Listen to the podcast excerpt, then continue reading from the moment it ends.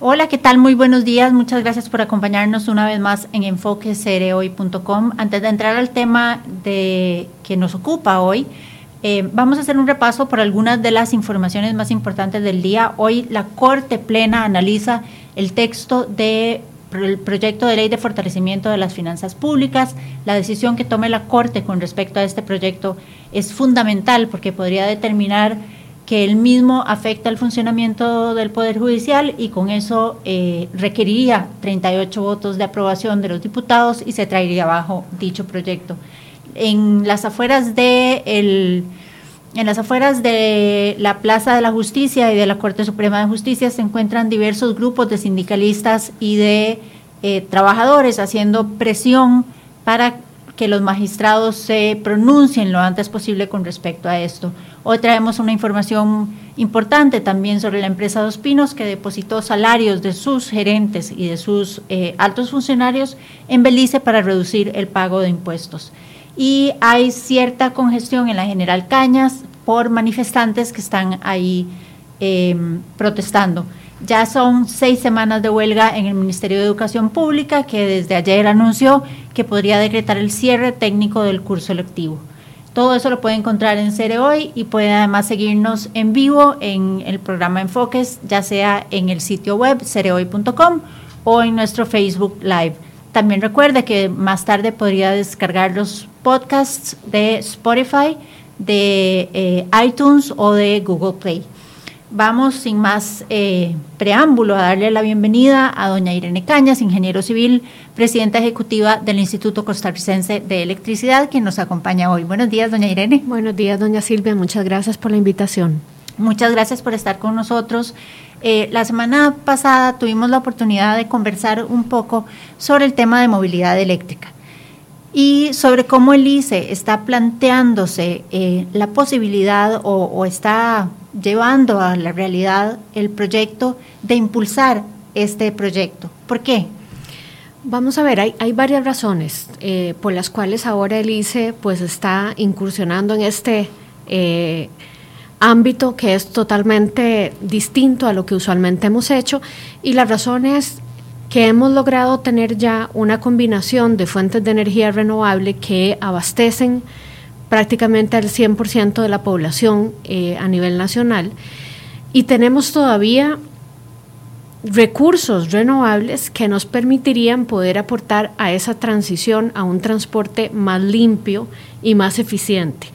Eh, Costa Rica en el sector transporte tiene la cuota principal de emisiones a nivel nacional y hoy por hoy eh, hay zonas del país en donde la calidad del aire no alcanza los estándares de la Organización Mundial de la Salud. Y es un tema que, que lo vemos aumentando cada año más la cantidad de personas que tienen problemas de alergia, de asma, etcétera enfermedades respiratorias en, la población de la tercera edad. Entonces yo creo que es el momento para que el ICE, con el aporte que ha hecho ya en cuanto a energía renovable, podamos contribuir en esa transformación del sector transporte a un transporte eléctrico. El parque vehicular eh, de costarricense es de más o menos un millón y medio de vehículos. El 63-65% de ese parque vehicular son vehículos eh, privados, ¿verdad? Particulares. ¿Cómo lograr esa transición? Porque los vehículos eléctricos son costosos, no, son carros baratos, ¿verdad? Por lo menos eh, no los que tenemos a disposición aquí, a pesar de eh, la exención de impuestos en algunos de los modelos. En realidad, nosotros como institución estamos viendo esa transformación más allá de los vehículos particulares. Y en realidad, el país ha crecido en vehículos particulares porque la gente no se siente cómoda con el transporte público, no sienten confiabilidad con el transporte público. Y, si quisiéramos ir avanzando hacia una sociedad más eh, desarrollada, tenemos que volver a ver a aquellos países en donde el transporte público es la solución para todo tipo de usuario. Entonces el ICE en este momento estamos apoyando esa transformación a transporte eléctrico, no solo con los vehículos particulares, sino también eh, con buses y eh, con el tren eléctrico de pasajeros y también estamos incursionando un poco en la posibilidad del tren de carga eléctrico. Entonces va más allá de solo los vehículos particulares. Totalmente de acuerdo que para algunos eh, poder accesar a un vehículo eléctrico particular todavía está un poco fuera de nuestro presupuesto. Sin embargo, a mí me gusta usar la comparación de que con los vehículos eléctricos va a suceder lo mismo que sucedió con los paneles solares. Hace 10 años decíamos que los paneles solares eran carísimos y eran incomprables y hemos tenido un avance en la tecnología a tal punto de que hoy por hoy es una tecnología accesible para muchos. Lo mismo va a suceder con los vehículos. Sin embargo, el ICE lo que está desenfocándose es a esa transformación más integral, no solo particular. esa, esa participación del ICE, eh, por lo que usted nos comenta, conlleva además una articulación con otra serie de entidades eh, relacionadas o involucradas en el tema del transporte. ¿Cómo están trabajando ese tema? De hecho, iniciamos a trabajar muy de la mano con el Ministerio de Obras Públicas y Transportes hace ya unos cuantos meses, donde estamos sentados en la misma mesa buscando cómo vamos a contribuir en cumplir con el compromiso que adquirimos en la COP21 en París, en el Acuerdo de París de Cambio Climático, de cómo vamos a reducir esas emisiones en el sector transporte. Entonces hemos venido trabajando con ellos buscando cuáles pueden ser aquellos proyectos clave que nos ayuden a disminuir las emisiones. El trabajo también ha sido en conjunto con algunos cooperantes, por ejemplo la, cooperación alemana, donde el, el, proyecto Mi Transporte va a donar tres buses eléctricos al país y lo que se busca con estos buses es hacer un proyecto piloto que nos pueda eh, dar datos confiables sobre el rendimiento de la tecnología y que podamos ir acotando mejor eh, cuáles son aquellas rutas en las que el país podría optar por buses eléctricos. Hay grandes retos como lo que es la tarifa. La tarifa para buses eléctricos tiene que ser una metodología totalmente distinta a la que hoy por hoy se estima con los buses de combustión. Sin embargo, eh, con el Banco Mundial se tuvo acceso a una consultoría con expertos que están trabajando junto con la ARECEP para poder eh, articular esa metodología tarifaria en buses eléctricos. Entonces, en fin, son varias iniciativas que al final tenemos que integrarlas para lograr cuanto antes esa transformación a transporte eléctrico. ¿Cómo esperan eh, llevar adelante ustedes el, proceso? Porque además esto involucraría también un cambio en el, en el modelo hasta de recope, ¿verdad? Es, es, se toca un montón de entidades. Ya usted mencionaba la ARECEP, mencionaba el MOP, el INCOFER tiene que estar involucrado, em, la Cámara de Transportistas, es una serie y siempre va a haber gente que, va a saltar, digamos, por sus intereses propios. Entonces, ¿cómo, ¿cómo articular esto, cómo negociar y cómo llevarlo a buen puerto? Definitivamente cualquier transformación toca intereses. ¿Verdad? Y aquí eh, yo siempre he tratado de insistir que el interés que tiene que prevalecer es el interés común.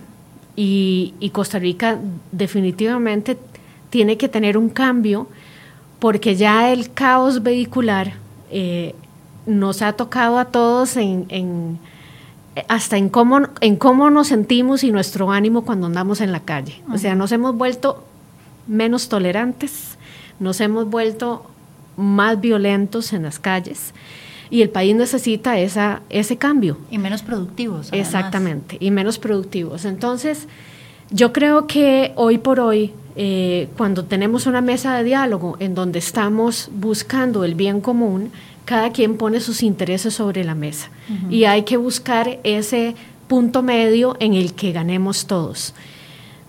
Algunos vamos a perder un poco, pero al final lo que se busca es que todos nos veamos beneficiados con esa transformación. En el caso de Recope, em, el presidente actual, don Alejandro Muñoz, él ha estado impulsando que, eh, la transformación que requiere Recope. Yo siempre he dicho que en el sector transporte, tenemos que tener un mix de tecnologías como lo tenemos en electricidad. En electricidad tenemos plantas hidroeléctricas, geotermias, eólicas, solares, biomasa y también combustibles. En el sector transporte deberíamos aspirar a tener un mix. no, no, no creo que sea sano apuntar a una única tecnología. Y en el, en el caso del sector transporte podemos hablar de biocombustibles, podemos hablar de hidrógeno, podemos hablar de electricidad, en fin, es un mix. Y ahí es en donde debería eh, de verse Recope, aportando a ese mix. Ya desde hace varios años se viene tratando de, impulsar la mezcla de etanol en, en la gasolina que eso ya es muy común en muchos países. De hecho, hay estados en los Estados Unidos en donde solo se mezcla, o sea, solo se vende gasolina con etanol. Entonces, eh, el país debería dar ese salto y Recope es primordial en ese salto. Entonces, esa transformación que tiene que tener Recope es paralela a la que estamos teniendo nosotros en la parte del transporte eléctrico. Las cámaras de transportistas son fundamentales y han estado sentados en, la, mesa, en repetidas ocasiones y hay de todo. Hay gente totalmente entusiasta en esta transformación y otros que son un poco más reservados y más temerosos en esta transformación. Más resistentes al cambio, tal vez. Sí, y yo diría que también es parte de nuestra cultura. El tico mucho es hasta que no lo veo, no lo creo. Sí. Y necesitan verlo, necesitan tocarlo, necesitan tratar, eh, y yo diría que el, proyecto piloto de los buses eléctricos justamente lo que está buscando es ese, es eso, que, se pueda tocar, que se pueda ver y que puedan preguntar, que se puedan montar en el bus, que lo puedan manejar, en fin. Eh, todas esas resistencias al cambio hay que vencerlas y hay que ir buscando cuál es esa fórmula para poder vencer y eh, lograr esa transformación. Ya hay más de 300 vehículos eléctricos en el país, ¿cierto? Eh, sin embargo, y hablábamos la semana anterior sobre una serie de mitos que maneja la gente con respecto al transporte eléctrico, ¿verdad? Que si, ¿dónde, dónde puedo cargar mi carro? Que si me voy a quedar botado a medio camino. Tal vez para que nos explique un poco sobre eso y, desmitifiquemos eso que existe en torno a este tipo de transporte. Eh, totalmente de acuerdo. O sea, hay, cualquier cantidad de mitos y eh, uno yo diría que el más importante es esa confiabilidad, que la gente diga, bueno, ¿hasta dónde me va a dar la carga? Eh, voy a poder cargar si salgo del área metropolitana. Y eh, eso es un trabajo que estamos coordinando con todas las empresas distribuidoras, no solo el ICE, sino con, con Copeguanacaste, con la SPH, con JASEC. Y en este momento se tiene ya diseñada esa red de, de carga en donde los usuarios puedan tener acceso a estaciones de carga rápida, en, donde en 20 minutos pueden llegar hasta el 80% de la carga.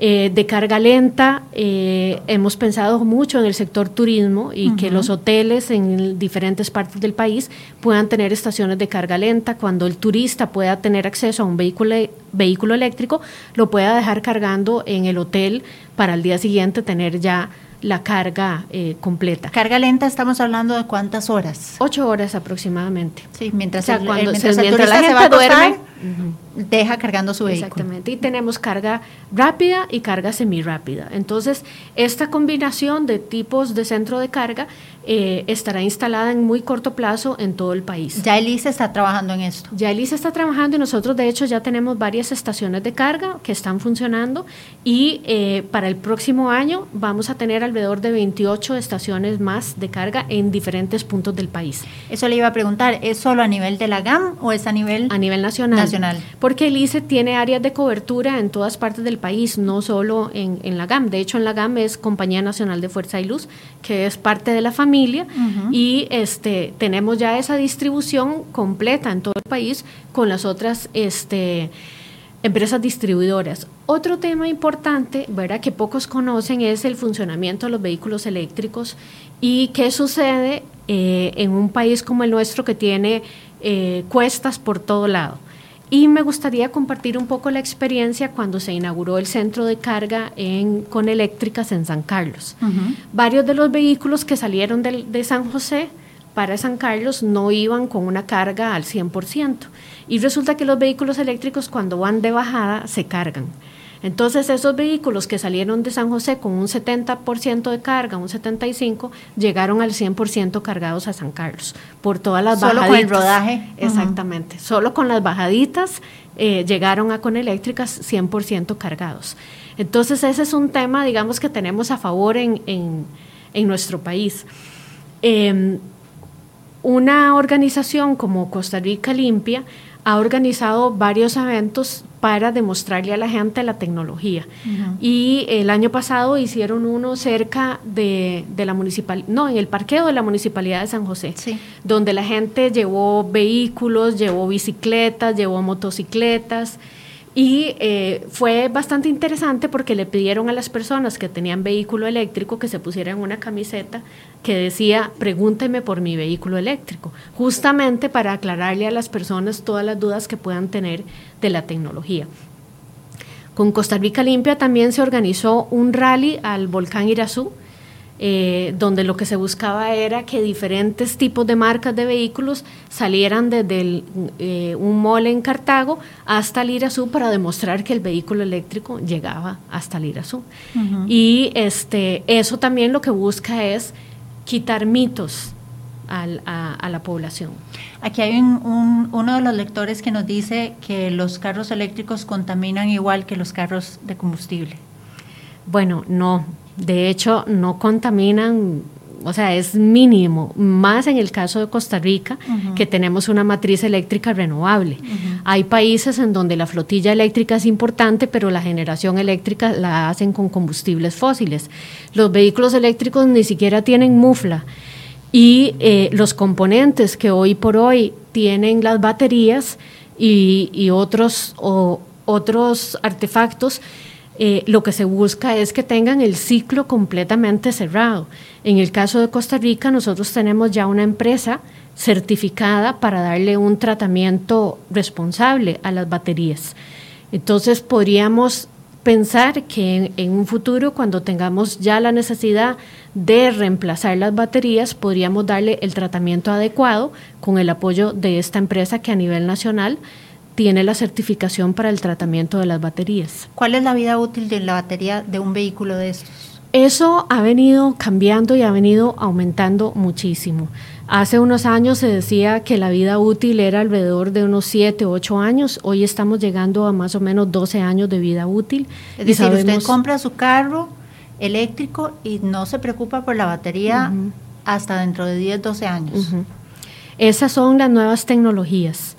Eh, y lo que se, lo que se está también analizando es cuál podría ser el esquema de negocio para que el usuario eh, tenga la batería como un tipo de leasing uh -huh. y cuando ya está por vencer, viene la otra sin tener que hacer una inversión, digamos, eh, muy grande.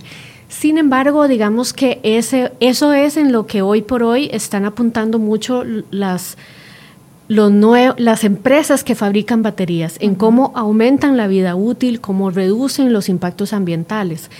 Eh, Pero además, conforme haya mayor demanda de vehículos eléctricos y mayor demanda de las baterías, los precios uno pensaría que van a sí. tender a bajar. Y hay que pensar también que este tipo de baterías no solo se está pensando para los vehículos, sino que también se está pensando para cada vez que ingresamos una planta eólica o una planta solar a un sistema, esto es lo que llamamos energía variable. Uh -huh. La energía variable necesita un respaldo y hay momentos en los que tenemos exceso y no hay cómo almacenarla. Uh -huh. Entonces, las baterías están siendo también hoy foco de investigación para aquellos países que están transformando su electricidad a electricidad renovable. Entonces, eh, tenemos muchas personas en este momento investigando y mejorando la tecnología de baterías, no solo para vehículos, sino también para respaldo en eh, plantas eólicas y plantas solares. El, día que conversamos nos hablaba eh, un ingeniero de la Universidad de Costa Rica de pruebas que han hecho en laboratorio sobre los vehículos eléctricos, porque la gente tiende a pensar que van ahí como, como a pasito de tortuga, uh -huh. ¿verdad? Que, que, no pasan de los 20, 30 kilómetros por hora. Uh -huh. Don Jairo, si, si sí. mal no recuerdo, uh -huh.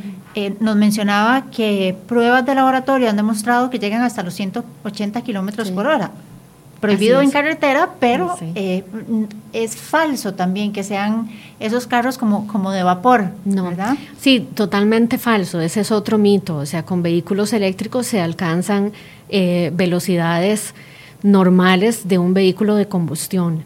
Eh, ¿Qué es uno de, los, de, de, las barreras para algunos? Que el vehículo eléctrico no emite ruido. Nada. Eh, nada. O sea, no tiene ruido. Entonces, eh, para lo, lo, que ya conocemos nosotros aquí como los picones, de ahí eso no les gusta mucho, porque los que andan haciendo piques, entre más bulla haga, mejor. Y el vehículo eléctrico, ese es otro de los beneficios que tiene. O sea, el, el ruido se totalmente anulado. En cuanto a la velocidad, tenemos que recordar de que, no es tanto el caso de nuestro país, pero en Europa y Estados Unidos tenemos carreteras donde el límite de velocidad es de 150 kilómetros por hora y, eh, tenemos vehículos eléctricos que se utilizan en estas carreteras. Entonces, eh, es un mito de que no pasan de 60 kilómetros por hora. Eso es totalmente falso. Y entonces, además, además de que evitamos la eh, contaminación ambiental, estamos evitando la contaminación sónica y eso ayuda también en, el tema de la salud. Hablemos del transporte público, porque la gente, también aquí otro de, los usuarios de Cereo hoy nos decía, sí, muy bonito, pero van, van a traer ese montón de vehículos eléctricos, pero igual va a seguir las presas en las calles. Parte del, del proyecto lo que busca es impulsar el transporte público eléctrico. Exactamente, este como lo comentaba hace unos minutos, la solución tiene que ser integral, tiene que ser integral y eh, por eso estamos trabajando en conjunto con el MOP, con, la, cooperación internacional para dar esa solución al transporte público también. Hablaba de los buses eléctricos, hablaba también del tren eléctrico de pasajeros y eh, lo que aspiramos es que el usuario tenga la confianza de utilizar el transporte público para dejar su carro en la casa. Entre más carros dejemos en la casa, menos presas vamos a tener y vamos a ir aumentando la calidad de vida.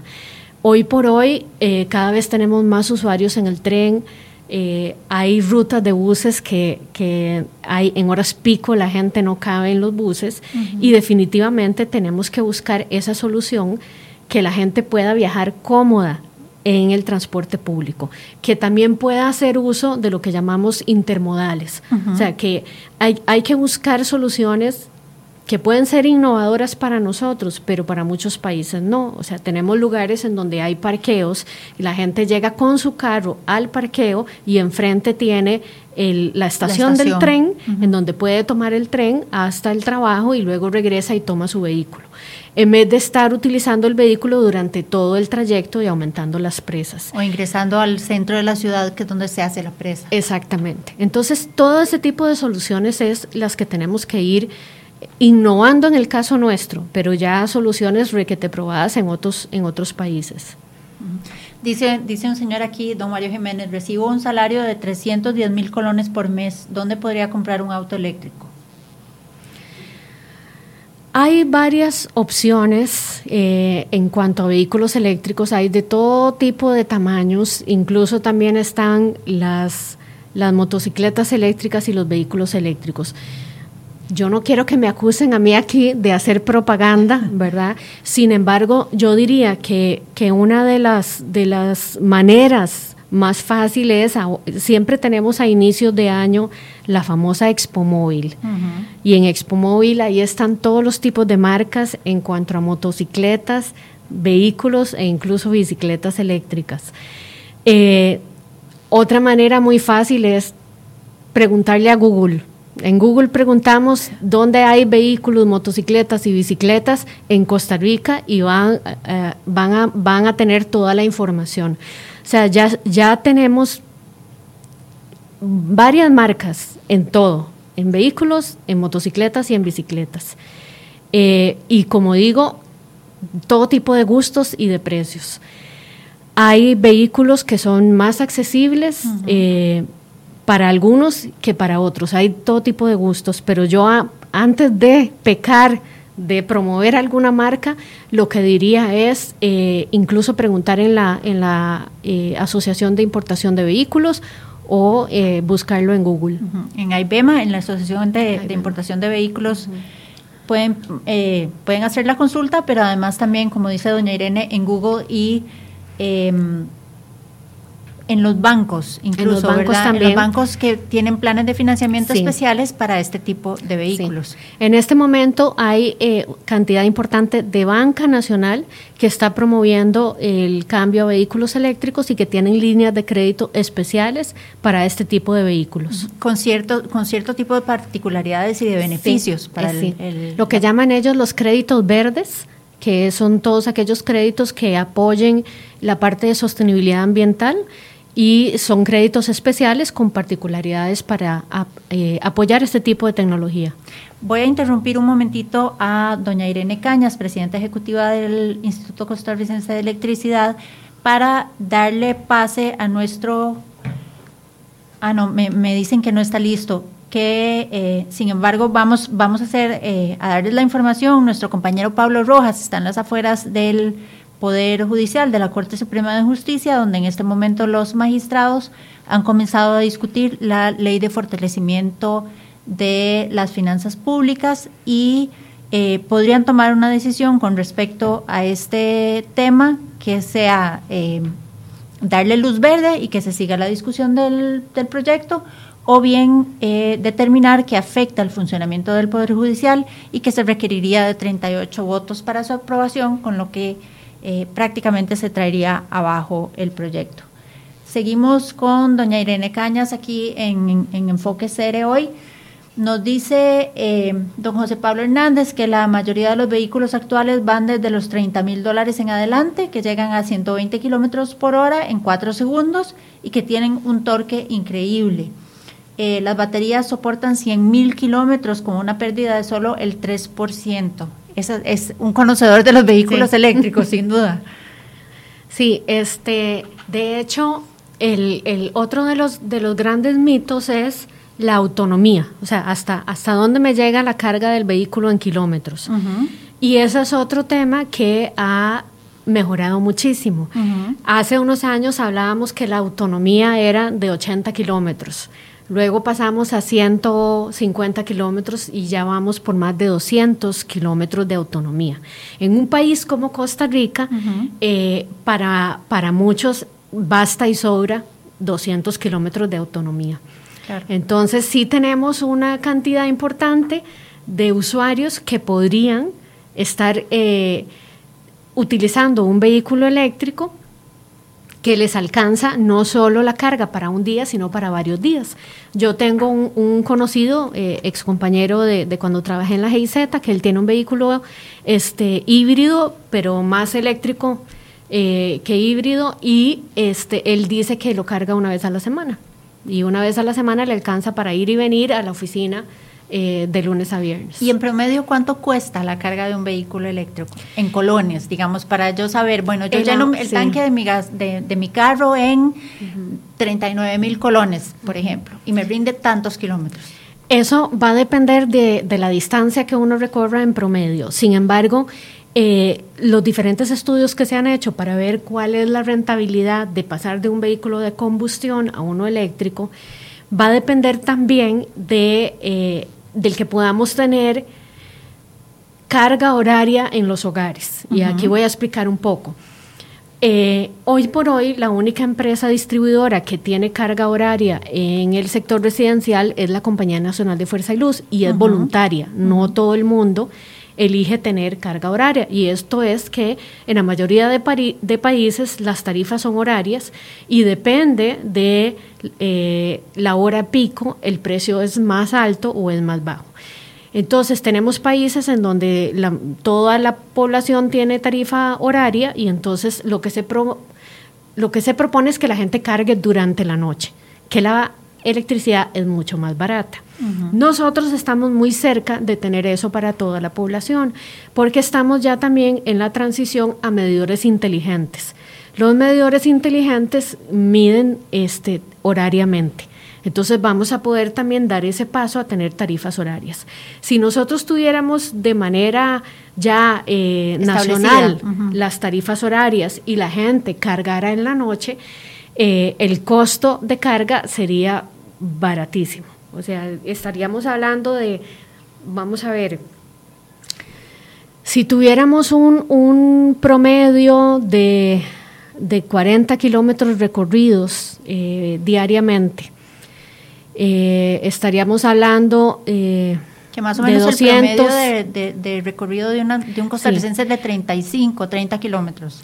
Estaríamos hablando de que la carga de esos 200 y resto kilómetros podría andar como en 10 mil colones, de 10 mil a 15 mil colones. Por 200 kilómetros. Sí. O sea, es, es en realidad mucho más económico que el combustible fósil. Exactamente. Tiene la preocupación aquí doña Carolina Montenegro de que cuánto se va a cobrar de más por la electricidad cuando la, la mayoría de los vehículos sean eléctricos. Entonces sí nos van a pensar y acabaremos en patineta, dice. No, eso, eh, eso es otro mito. Ese es otro mito porque en realidad en este momento el país tiene la capacidad de absorber una cantidad gigantesca de vehículos eléctricos y del tren de pasajeros eléctricos y de buses eléctricos. Con la producción actual. Con la producción que tenemos en este momento de energía. Y el tema también es que esto va de la mano a lo que hablaba ahora de los medidores inteligentes y de las redes inteligentes. O sea, estamos en este momento en esa transición a una nueva era, a una nueva era digital, a una nueva era de, eh, de lo que llamamos redes inteligentes, que va a permitir justamente administrar toda esa carga de los vehículos de manera que hagamos un uso más eficiente de la electricidad. Entonces, eh, en, en, este momento uno puede gestionar de que no se carguen todos los vehículos a la misma hora pico. Que es un poco lo que usted hablaba de, la tarifa horaria. Exactamente. Entonces, ¿qué, ¿qué, sucede, por ejemplo, hoy? Nosotros tenemos una capacidad instalada que ronda los 3.500 megawatts. La demanda máxima es de 1.600 megawatts. O sea, tenemos ahí un colchón. Ese colchón, ¿por qué tenemos ese colchón? Justamente por el mix de energía renovable que tenemos. No siempre tengo toda el agua disponible, no siempre tengo todo el viento disponible, ni tengo todo el sol disponible. Entonces, al final es una mezcla. Sin embargo, durante las noches nunca alcanzo a tener ese pico de 1600 megawatts. Entonces, en las noches yo tengo una capacidad instalada que me permite poder cargar todos los vehículos eléctricos. Y aún así, si tengo una población importante que no carga en la noche, que se le olvidó cargarla, que va a la oficina y carga en la oficina, o que va al mall y durante el almuerzo carga, eh, el sistema está en capacidad de poder absorber toda esa demanda de los vehículos. Y de hecho ya hay estaciones en ciertos centros comerciales, ¿verdad? Esos parqueitos azules que muchas veces la gente los confunde o, o, que deliberadamente se parquea ahí, son parqueos de estaciones de carga para vehículos eléctricos. Exactamente.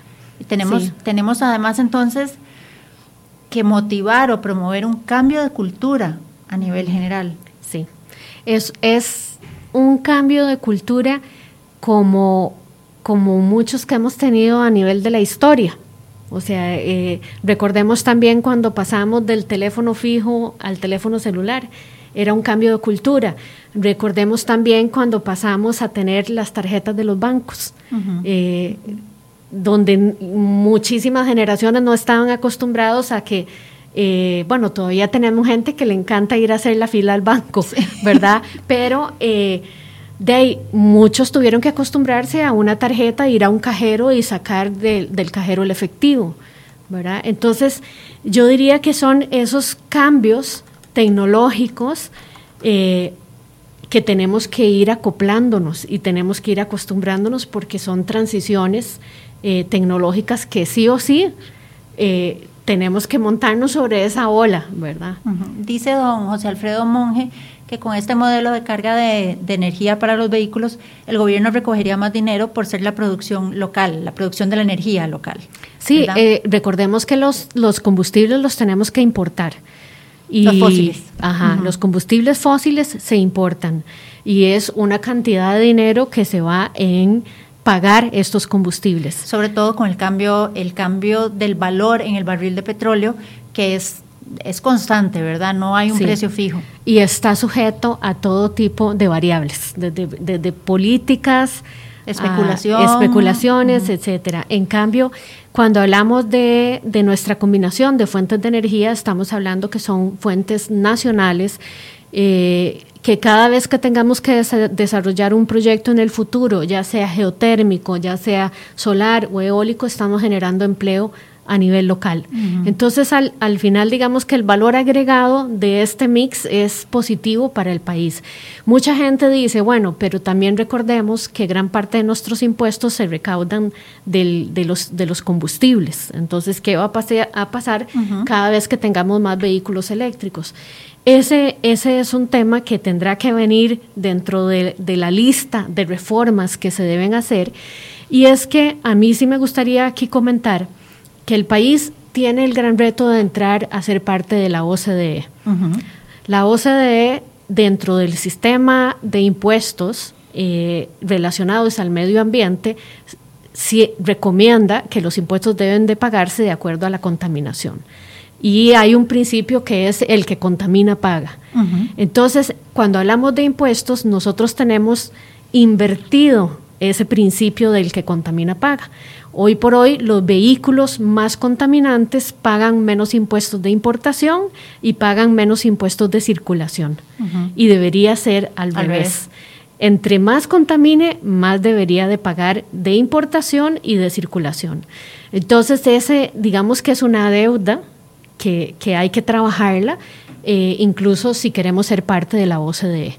Entonces, eh, hay que invertir el sistema de impuestos en relación a los vehículos y en relación a la contaminación. Nos decía doña Irene em, que bueno, que aquí la carga impositiva está invertida, ¿verdad? Que quienes más contaminan deberían de pagar más impuestos, eh, impuesto al rodaje, impuesto selectivo de consumo y que de momento eso está invertido y que es una deuda pendiente que tenemos.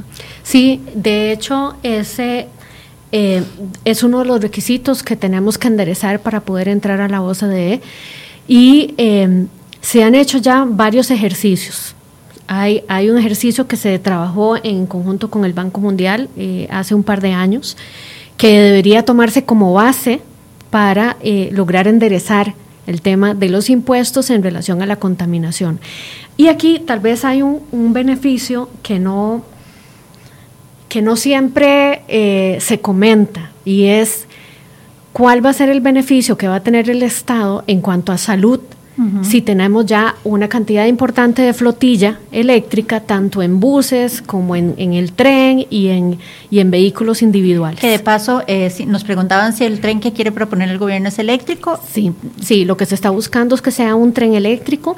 Ya este, eh, tanto Incofer, eh, como la primera dama, que es la que está impulsando mucho este, todo este proyecto, eh, pues han anunciado los avances que se tienen y lo que se busca es que sea eléctrico, justamente por un tema ambiental y por un tema de aprovechar nuestra matriz renovable de electricidad. Volviendo al tema de la salud, eh, la cantidad de millones que invierte la Caja Costarricense en medicinas y en eh, poder tratar a toda la persona, a las personas que tienen problemas respiratorios es enorme. Entonces, es el beneficio que tendríamos mejorando la calidad del aire y mejorando la condición eh, de las personas es, eh, es importantísimo, no es para nada despreciable. Incluso cuando vemos la información de la calidad del aire en diferentes puntos de la gran área metropolitana, de verdad que a uno se le para el pelo. a mí me gusta mucho poner un ejemplo que, es, yo diría, eh, muy gráfico para todos y es en donde tenemos a todas las generaciones juntas. Hospital San Juan de Dios, Hospital de Niños y Hospital Blanco Cervantes. Ahí están todos, niños, adultos mayores y la población del medio. En esa zona tenemos una contaminación del aire altísima, altísima. Si no me eh, equivoco, es la zona más contaminada, ¿verdad?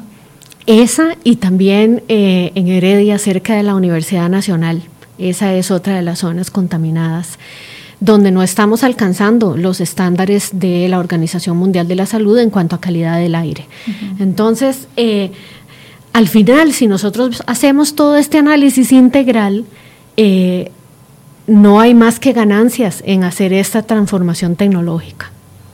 Nos comenta aquí un señor que el fin de semana eh, vio un, vehículo eléctrico que viajó desde Liberia hasta Monteverde sin ningún problema y nos pregunta don Eduardo Araya cuántas estaciones de servicio hay eh, eléctricas en el país y en qué provincias están ubicadas.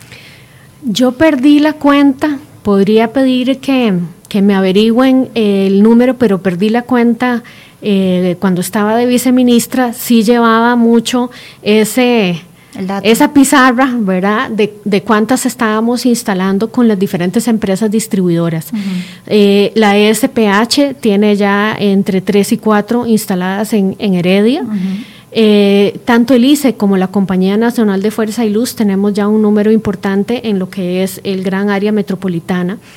Y aquí también es importante rescatar que eh, los importadores de vehículos eléctricos hicieron una, una sociedad y se comprometieron a instalar centros de carga gratuitos donde venden los vehículos. Mm, Entonces, eh, mm, recuerdo perfectamente una anécdota de que tenemos un, taxista eh, que tiene un, vehículo eléctrico y lo carga gratis en los diferentes eh, puntos de venta de los vehículos, porque el acuerdo al que tomaron es que no importa la marca que se venda, cualquiera puede venir a cargar que tenga un vehículo que sea de otra marca. Entonces, eh, curioso porque todos estos lugares tienen cámaras. Entonces tenían ya totalmente monitoreado a este señor que cargaba eh, en Curriabat unas horas, en Escazú otras horas y en Auruca otras horas. Entonces, eh, yo sé que vamos ya cerca de las, de las 20 o más estaciones de recarga. Como les decía, el ICE tiene planificado para el próximo año 28 y eh, el compromiso es que logremos tener totalmente el territorio nacional con estaciones de carga eh, ya el próximo año. Apenas me averigüen el dato, lo decimos. Perfecto. Perfecto. Doña Irene, voy a, voy a cambiarle un momentito el tema. Eh, queríamos consultarle a ver eh, cómo va la investigación sobre los funcionarios del ICE que intentaron agredir al presidente en, días pasados durante la manifestación en las afueras del Teatro Nacional. Ya están identificados, ya está eh, el informe, o sea, porque eso tiene un debido proceso y están identificados, se realizó el informe y en este momento eh, está siendo analizado por las jefaturas respectivas. ¿Y se tomarán medidas? Se tomarán medidas. Y lo otro que quería preguntarle es, la Contraloría emitió un reforme presupuestario de mitad de año de, este 2018 y señala que hay una tendencia a la baja en el ingreso de recursos de, eh, del ICE y que esto viene desde 2014 a la fecha. Eh, hace una especie de alerta por posibles debilidades financieras. ¿Cómo están manejando eso en, el ICE? Hay varios temas, digamos, que, en este momento tenemos puestas sobre la mesa para analizar en el ICE. Eh, cuando hablamos de electricidad, eh, hay factores que están incidiendo en que no tengamos aumento de consumo como se tenía hace 15, 20 años los patrones de consumo en la electricidad en el país han, variado. Entonces, si nos vamos, por ejemplo, al, a lo más actual, la generación distribuida y la gente que está colocando paneles. Eso, lógicamente, tiene una disminución en el consumo energético. El otro eh, cambio importante ha sido que a nivel residencial la gente le perdió miedo al gas y ahora tenemos más hogares cocinando con gas, más hogares calentando el agua con la que se bañan con gas o con tecnología solar. Entonces se ha reducido eh, de manera importante el consumo en el sector residencial. En cuanto al sector productivo, el tipo de industrias que viene al país ha variado eh, notablemente. Hace 20, 25 años teníamos lo que llamamos la industria electrointensiva de maquila eh, principalmente que se hacían eh, ropa. Sin embargo, nuestra mano de obra cada vez es más calificada y por todos los, la, mm, digamos, toda la política de seguridad social que tenemos en el país, nos hemos vuelto una mano de obra no tan atractiva para ciertas eh, maquilas. Entonces, este tipo de, de, industria ha migrado a Guatemala, a El Salvador, a Nicaragua. Y la industria que se ha venido a establecer a Costa Rica es más que todo lo que llamamos de servicios, los call centers, eh, y también la industria médica de artefactos muy especializados. Y este tipo de servicios y de industria médica no es electrointensiva, sino que lo que consumen es iluminación, aire acondicionado y equipo de cómputo. Entonces eso ha hecho que nuestra curva de demanda se está empezando a comportar como en los países desarrollados, que ya llegó como a un pico y se mantiene estable. Ese, digamos, es un factor que hace que no esté creciendo eh, a tasas del 4 o el 5% el, el aumento del consumo. Similar nos pasa eh, en el sector telecomunicaciones. Eh, han ido variando los patrones de consumo en, en telecomunicaciones. Ahora casi nadie usa voz o sea, la gente se comunica por WhatsApp eh, y por mensajitos, ¿verdad? Yo digo que volvimos a la, a la etapa de los walkie-talkies, porque la gente da el mensaje y espera que le respondan y volvemos a responder, o sea, ya no es la conversación en tiempo, real, ¿verdad? Eh, después también eh, Ahora encontramos eh, red Wi-Fi en cualquier parte, entonces la gente ya no consume sus datos en el celular y, se pega a cualquier red.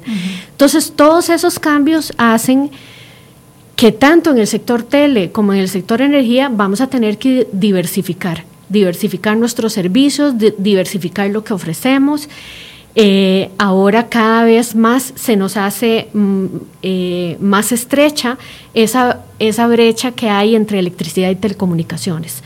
Con redes inteligentes vamos a, a, tener totalmente entrelazadas la electricidad y, telecomunicaciones. Entonces, estamos en ese proceso de transición. Si hablamos de, de la parte de finanzas, hay que recordar que históricamente cada vez que entra un proyecto grande, las finanzas eh, lo reflejan. Y en este momento estamos hablando que Reventazón entró el año pasado. Es una carga financiera importante. Y eh, eso se ve reflejado. Yo diría que, eh, que definitivamente cualquier llamada de atención, cualquier consejo siempre es bien recibido, pero estamos totalmente claros de que eh, estamos entrando en una nueva era donde hay que diversificar los servicios y lo que le vamos a ofrecer a los diferentes clientes, tanto en tele como en energía. Y parte de esa diversificación es eh, este tema de la movilidad eléctrica. Totalmente, ese es uno de los grandes rubros, así como otros servicios que vamos a estar ofreciendo en muy corto plazo eh, relacionados con las redes inteligentes. Conforme, vayamos instalando los medidores inteligentes, tendremos servicios que ofrecerle a los diferentes sectores, residencial, industrial, comercial. Yo le preguntaba hace un rato que más o menos para cuándo esperamos ver resultados ya realmente eh, un impacto de esta movilidad eléctrica en el país? Yo me atrevería a decir que, que ya un impacto más o menos en un par de años o tres años vamos a tener ya, o sea, logrando avanzar por lo menos con una primera fase del tren y logrando tener eh, al menos una o dos líneas de buses eléctricas, vamos a empezar a ver, digamos, cambios importantes. Muy bien, le agradecemos muchísimo a la ingeniera Irene Cañas, presidenta ejecutiva del Instituto Costarricense de Electricidad, que nos haya acompañado esta mañana en Enfoque Cere hoy. Les recordamos que ustedes pueden volver a ver este programa en nuestro Facebook o pueden ingresar a nuestro sitio web. Ahí en el menú hay una pestañita que dice Enfoques. Ahí pueden encontrar todos los programas que hemos hecho a lo largo de este eh, mes y medio desde que lanzamos el, proyecto. Pueden también descargarlo más tarde el, el podcast de Spotify de iTunes o de Google Play. Y mañana volveremos con ustedes para un nuevo programa de Enfoque Cere Hoy. La administración eh, Alvarado está comprometida con la movilidad eléctrica. Como nos decía doña Irene, hay un proyecto de vehículos, de tren y de transporte público en autobuses eh, importante sobre, sobre este tema que esperamos se, eh, se concrete por el bien de todos, va a ser un motor de la economía, va a ser además mucho más saludable y mucho más amigable con el ambiente, que es un compromiso que tiene el país. Les, les agradecemos mucho su compañía y los esperamos mañana nuevamente.